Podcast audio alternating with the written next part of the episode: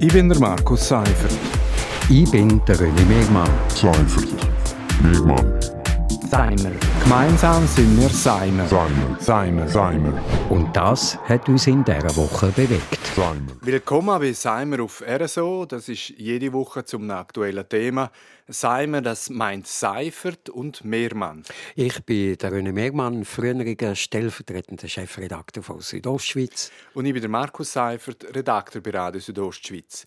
Diese Woche hat sich der Schweizerische Gewerbeverband SGV mit Forderungen zu den aktuellen Corona-Massnahmen gemolden. Und er spart nicht mit Kritik am Bund. Das ist auch sein gutes Recht. Schließlich trifft der Lockdown die Wirtschaft hart. Aber darum geht pauschal die Öffnung von allen Wirtschaftsbereichen fordern, steht diametral zu den Empfehlungen der Virologen und Gesundheitsexperten. Äh, ja, es ist ein bisschen quer in der Landschaft gestanden. Und äh, als ich das so gelesen habe, habe ich mir, habe ich mir schon überlegt, du, äh, was soll jetzt das? Also das kann man zwar fordern, aber es ist doch einfach unrealistisch. Äh, zudem ähm, heisst dann immer, ja, die Schutzmaßnahmen von Wirtschaft die wirken. Ja, äh, nein, sie haben nicht gewirkt, sonst wären wir im November irgendwo in einer anderen Situation gewesen.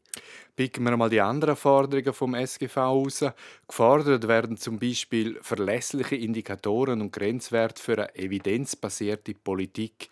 Fakt ist, dass das Bundesamt für Gesundheit BAG seit der Pandemie fast täglich Fallzahlen, Todesfelder, sogenannte R-Werte, der Anteil der positiven Tests und seit dem Dezember auch Zahlen der Impfdosen, Impfquoten und Impfplan informiert.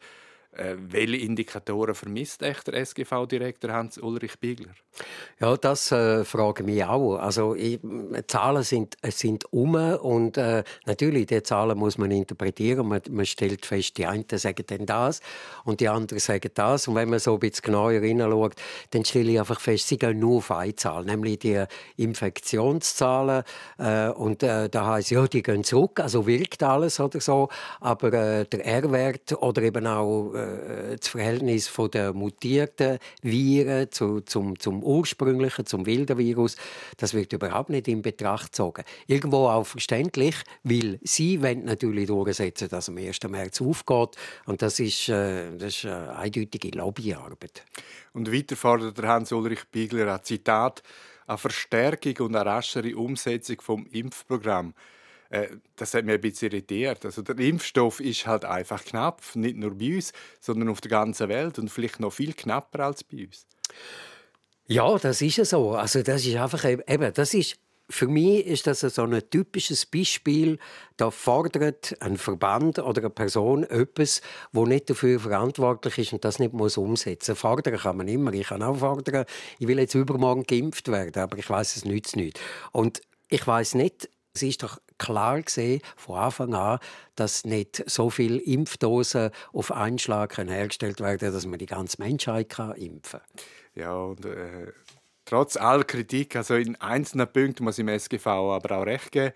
Äh, zum Beispiel fordert er eine rasche Umsetzung von Hilfe für Härtefälle als Reichsland müsste es doch einfach wirklich möglich sein, dass man denen, die jetzt wegen Corona vor der Pleite stehen, hilft.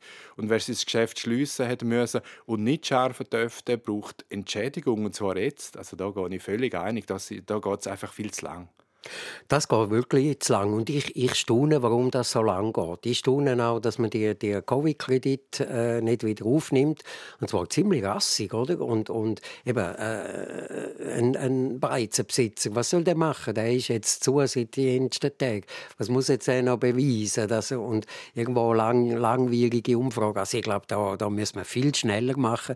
Ich habe übrigens gestaunt, wo ähm, auch von Bankenseite kam, ist, ja, wir müssen die Covid Kredit wir müssen vorbereitet sein, dass wir die wieder einführen können, wenn, wenn man es braucht. Also, äh, ich glaube, man braucht es.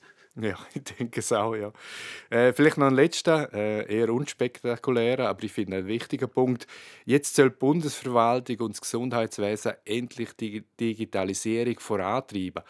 Und da muss ich auch dem SGV recht geben. Es kann ja nicht sein, dass zum Beispiel Bestellungen von Impfstoff im 2021 immer noch über den Papierweg gehen müssen. Also das ist ja ein Unding, oder? ja, das ist ein komplettes Unding und das zeigt, wie wie äh, die Verwaltung einfach wirklich langsam funktioniert.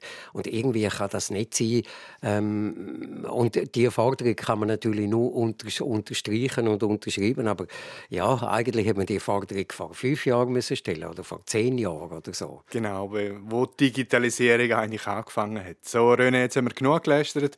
Wir machen einen Schlusspunkt an dieser Stelle. Das ist Seimer Nummer 44 vom 12. Februar. Gewesen. Seimer ist ein lockeres Geplauder zum aktuellen Thema von René Mehrmann und mir. Alle Ausgaben gibt es übrigens auch als Podcast. Ich bin der Markus Seifert. Ich bin der René Mehrmann. Seifert. Mehrmann. Seimer. Gemeinsam sind wir Seimer. Seimer. Seimer. Seimer. Und das hat uns in dieser Woche bewegt. Seimer.